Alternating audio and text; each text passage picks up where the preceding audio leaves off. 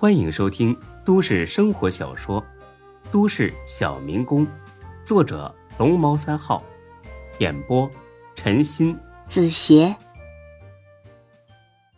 第五百一十集。抽了几根烟，马队长话锋一转，扯到眼下的事来了。啊，对了，你这到底是怎么回事啊？小雪跟我说，有人要整你啊。孙志没意识到马超在套自己的话，一股脑的全说了出来。马超听罢，连连点头：“哦，原来是这样啊！派出所这几个临时工是活腻了吧？竟然敢这么无法无天，肯定是拿了黑钱了。啊，对，我也是这么想的。那你得想个办法呀，不然出去了以后……”这个姓楚的还是会整你啊！孙志本想说大飞哥会帮自己，但又觉得马队长未必认识大飞，因此便没提起这茬。哦，出去再想办法吧。我不信楚经理能把黑的说成白的。嗯，也是。哎，先不压正嘛。呃，时候不早了，你歇着吧。啊，我明天再来看你。啊，行，谢谢你了。这一晚，孙志睡得还算踏实，但是有一个人却是彻夜未眠。钟小雪。他本来是要到公园去找老罗，但是在半路上接到了一个威胁电话，声音是被处理过的，那人让他不要多管闲事，否则让他吃不了兜着走。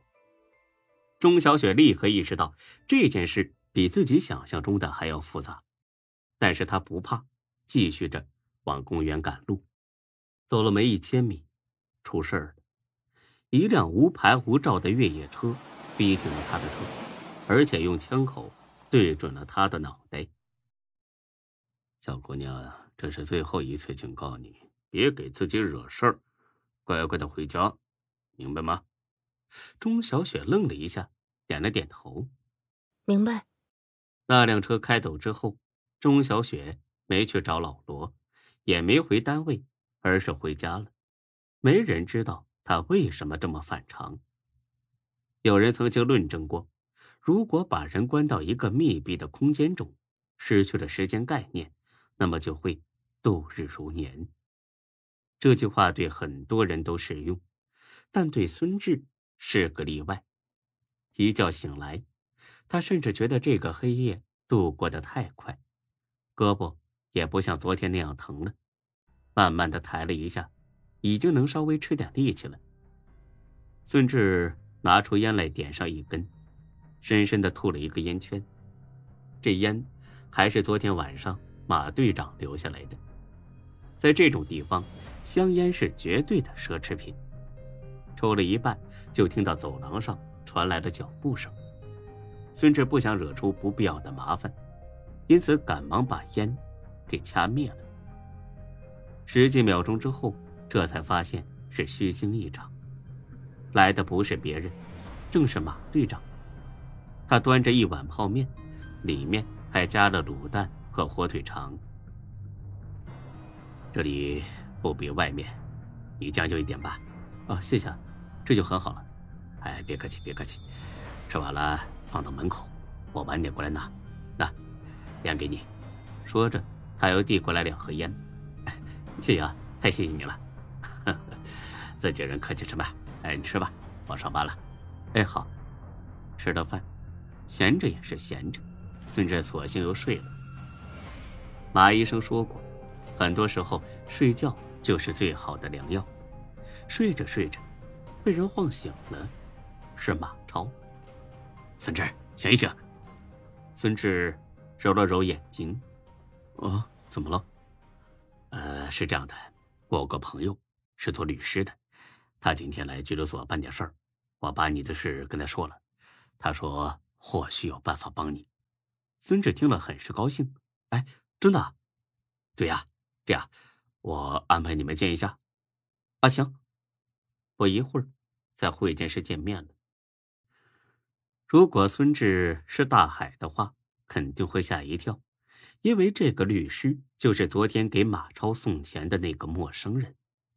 但是孙志毫不知情，很是客气的和他打了个招呼：“你好，给你添麻烦了。”那律师点了点头：“呵 呵呃，不客气，呃，小孙是吧？我姓魏，啊，你叫我魏律师吧。哦，好的，魏律师。呃，你的事情的经过详细说一遍，一定要照推说啊，不然我也无从下手啊。”孙志毫无防备，照实说了一遍。不过有一点没说，那就是打人的动机。魏律师听罢，想了一阵这么说，是你在跟他打架之前胳膊就已经受伤了？哦，对对对，呃，严重吧？骨头裂缝了？仅仅是裂缝了，没有骨折？哦，对。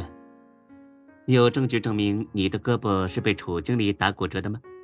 没有证据，因为那里没有证人，也没有摄像头。呃，那就好。孙志愣了一下，那就好，什么意思呀？你是来帮楚经理的？还是来帮我的呀？短暂的惊愕之后，孙志偷着打量了这律师一眼，面容猥琐，眼神躲闪，一看就不像是什么厚道人。再想想那天大飞哥告诉自己的话，不好，这人十有八九是楚精灵派来套自己话的，不能再说了。孙志刚想假装肚子疼回屋，转念一想，为什么不将计就计？起码也得先吓唬吓唬楚经理。魏律师，你还有什么想问的吗？哦，听说你去年买下一所原先叫做王朝 KTV 的房产，有这回事吗？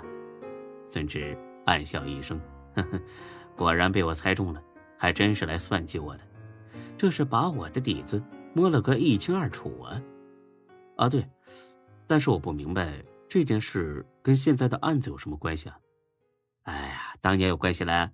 能买下这处房产，说明你的资金很雄厚，从侧面也能说明你是个有社会地位的人。这种人怎么会随便动手打人呢？你说对吧？这种逻辑并不怎么严密，也绝对说服不了像孙志这种很有主见的人。但孙志假装没有疑义，点了点头。嗯，有道理。嗯，和你聊了这么多，懂得分析起来呀。如果到了法庭上，你还是很有胜算的。要不这样吧，正好我最近有点空，你要是信得过我，就由我来替你打这场官司，我一定竭尽全力帮你打赢。隔着一道玻璃，孙志都能感觉到魏律师心里那股子奸诈。替我打这场官司，是替楚经理整死我吧？这一招够狠的。那当然最好啊，但是你不怕得罪楚经理吗？怕？笑话！我们当律师的只认公平正义，其他的一概不考虑。楚经理背景很厉害的，不就是楚天集团吗？有什么好怕的？我说了，我只认公平正义，不管他们。魏经理慷慨激昂的一番陈词，简直有点舍生取义的气魄，就是没意识到。自己无意中说漏了嘴，我仅仅告诉你那个人叫楚经理，你就知道他是楚天集团的人，这演技也太拙劣了。孙志盯着他看了好几秒，他多希望这人说的都是肺腑之言，因为这个世界上只认公平正义的人太少了，少得可怜。而与此同时，孙志也终于知道自己得罪的是一个什么样的硬茬子，原来是楚天集团，那的确够吓人的。本集播讲完毕，谢谢您的收听，欢迎关注主播更多作品。